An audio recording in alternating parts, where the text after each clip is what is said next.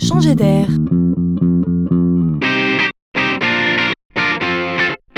C'est la chronique de Laurent Collen.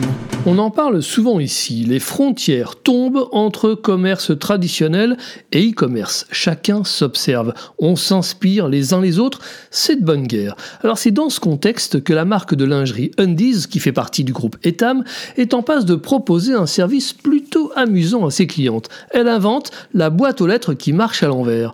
En écoutant les clientes, on comprend que les jeunes femmes n'aiment pas se prêter à l'exercice des essayages en magasin, ou dit autrement que la meilleure cabine d'essayage pour la lingerie serait quand même chez soi à la maison. Du coup, la marque invite tout simplement ses clientes à essayer les articles non pas dans la boutique mais à leur domicile. Et pour y arriver, il fallait donc faciliter le retour des articles, c'est-à-dire ceux qu'on n'a pas choisis et qu'on doit ramener au magasin.